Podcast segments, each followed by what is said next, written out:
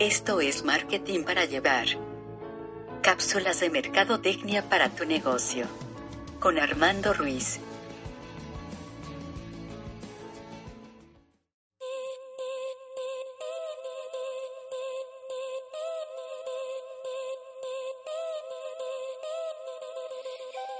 Hay que admitir que las redes sociales no son un reflejo fiel de la vida real, y mucho de lo mejor que nos va a ocurrir a lo largo de nuestras vidas no sucederá frente a la pantalla. Sin embargo, son un canal de comunicación muy visible. A través de ellas expresamos lo que pensamos, sentimos, los temas que consideramos interesantes o lo que aspiramos a lograr personal y profesionalmente. Con esto en mente, debemos aclarar que todo aquello que publicamos en la red afecta de una u otra forma en cómo nos perciben los demás. Incluso hay reclutadores que piden a sus prospectos sus cuentas en redes sociales personales a fin de conocer a qué gente podrían o no estar contratando, o clientes que buscarán a tu empresa antes de decidir sobre su propuesta. ¿Vale la pena invitar al equipo a alguien que se queja de su anterior trabajo o su ex jefe? No parece sensato. Podrías pensar, como muchos, que son tus redes y haces lo que quieras con ellas. Tienes razón, de la misma manera en que la empresa estaría en su derecho de negarte el empleo o el cliente de rechazar el proyecto por lo que publicas. La buena noticia es que también puedes poner dichas redes a trabajar a tu favor para promover lo que haces, ganar clientes, aumentar tus ingresos y convertirte en una voz importante en tu ramo. Por eso, Empecemos por la parte ruda. ¿Qué hacemos a diario en redes sociales que afecta nuestra marca personal? Veamos 7 cosas que haces en redes sociales y afectan a tu marca personal. Número 1. Quejarte del trabajo. Tal vez no estás en el Dream Job, aquel puesto prometido o en la mejor empresa. Tal vez tu jefe es un perfecto cretino y no tienes con quién desahogarte en la oficina o quizá tienes a los peores socios o clientes en tu sector. No obstante, tus redes no son el lugar ideal para quejarte. Con eso solamente transmites negatividad y te conviertes en un elemento tóxico en tu negocio y lista de amigos. En vez de eso, considera qué puedes hacer para mejorar tu entorno, tener una relación sana con tus jefes, ganarte al cliente o, si ves que eso es imposible, buscar nuevos horizontes. Número 2 dramas personales. Todos hemos tenido a esa amiga o contacto que tiene nuevo novio y es el amor de su vida. Sube mil fotos y pensamientos para después terminar con él y decir mil cosas en contra del susodicho como si se tratara del mal encarnado. Después vuelve a tener novio y se repite este ciclo. Tal vez esa persona considere que es lo natural en una relación, pero verlo desde las gradas no es agradable. Pregúntate quién es tu público, los que ven todo eso y tal vez no te escribirán, pero te ubicarán perfectamente por tu inestable vida amorosa. Número 3. Quejas constantes. Se ha demostrado la utilidad de las redes sociales para levantar quejas contra un mal servicio o una marca en particular. Empresas como Banamex, HSBC, Correos de México y Telmex tienen equipos especializados en detectar y atender inconformidades de los usuarios para prevenir crisis aunque también hay usuarios que solamente acuden a redes para quejarse de este tipo de cosas. Es tan dañino el solamente escribir para quejarse como el no construir nada positivo. Es común que este tipo de usuarios tengan en común sus números bajos de seguidores. Cuando son influencers o líderes de opinión, al menos construyeron una base por lo que publican.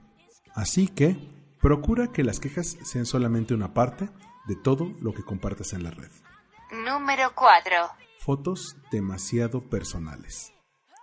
Puede que seas el padre o madre más feliz del mundo por la llegada de tu bebé, que quieras compartir momentos a su lado y te guste que la familia se entere, le dé like y comente.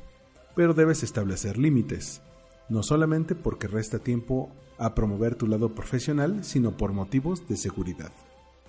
Míralo desde el punto de vista de tu privacidad hay casos de personas que ponen en qué barrio viven, a qué escuela van sus hijos, su rutina diaria, a dónde y cuándo van de vacaciones, el automóvil que compraron y más detalles que, a menos que tengas bien definidos tus filtros de privacidad, pueden estar disponibles para cualquier persona.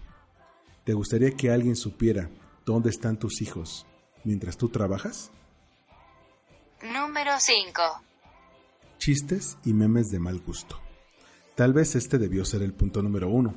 Se sabe que el 85% de los usuarios en redes sociales no generan contenido, pero lo comparten intensamente.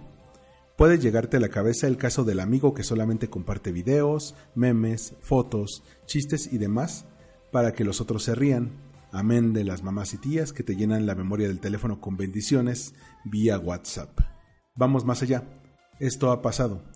¿Qué sentirías si tu jefe, un cliente, compañero de trabajo o profesor te mandaran chistes sexistas, clasistas, homófobos, con fotos explícitas y lenguaje altisonante? Si eres esa persona famosa en tus grupos de amigos por enviar este tipo de contenido, déjame decirte que no estás dando la mejor impresión. Número 6. Sexy fotos. Sí, hay que hablar de esto y aplica para ambos sexos. Qué bonito que tus papás te hicieron con amor y tienes un rostro bello o un cuerpo perfecto producto de horas en el gimnasio. Pues es difícil resistirse a presumirlo, incluso puedes atraer a fans y posibles conquistas. Pero si lo que quieres es dar una imagen profesional, tal vez no es lo ideal. Es más, supongamos que en algún momento decides que tu trabajo hable por ti pero siguen esas fotos en tus perfiles a la par que llegan contactos profesionales. ¿Te siguen y te hablan por tu trabajo y conocimiento o te siguen porque te les antojaste en tus fotos? Piénsalo. Número 7. No compartir lo que haces. ¿Qué no todo lo anterior se refiere a no compartir lo que se hace? En parte, pero me refiero a lo que se hace profesionalmente. Puede que tu empresa no esté en su mejor momento, que odies tu trabajo, tengas una vida familiar o amorosa decepcionante, o un ejemplar, felicidades. Un cuerpo bello y un sentido del humor fantástico. Pero si no pones lo que sabes, lo que aprendes y aquello que te nutre profesionalmente, las redes sociales son solamente un hobby que consume tiempo. Recuerda que un buen hobby no solamente te da esparcimiento, sino que te da la oportunidad de expresarte y dar a conocer a otros lo que haces.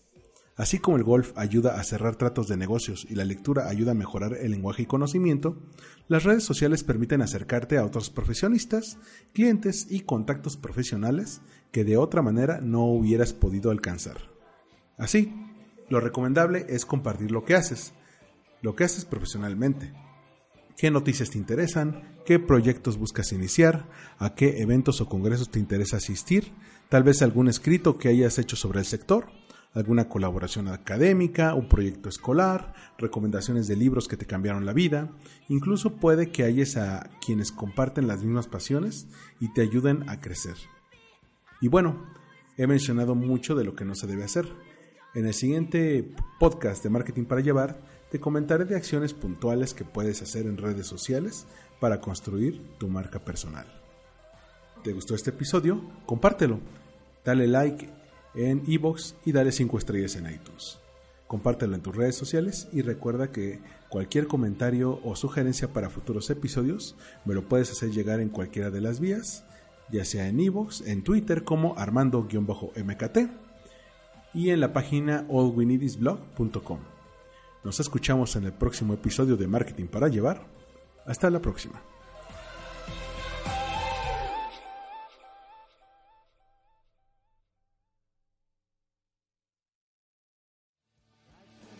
Esto fue Marketing para Llevar. Una producción de All We Blog. Disponible en iTunes, iVoox y en allgreenidisblog.com.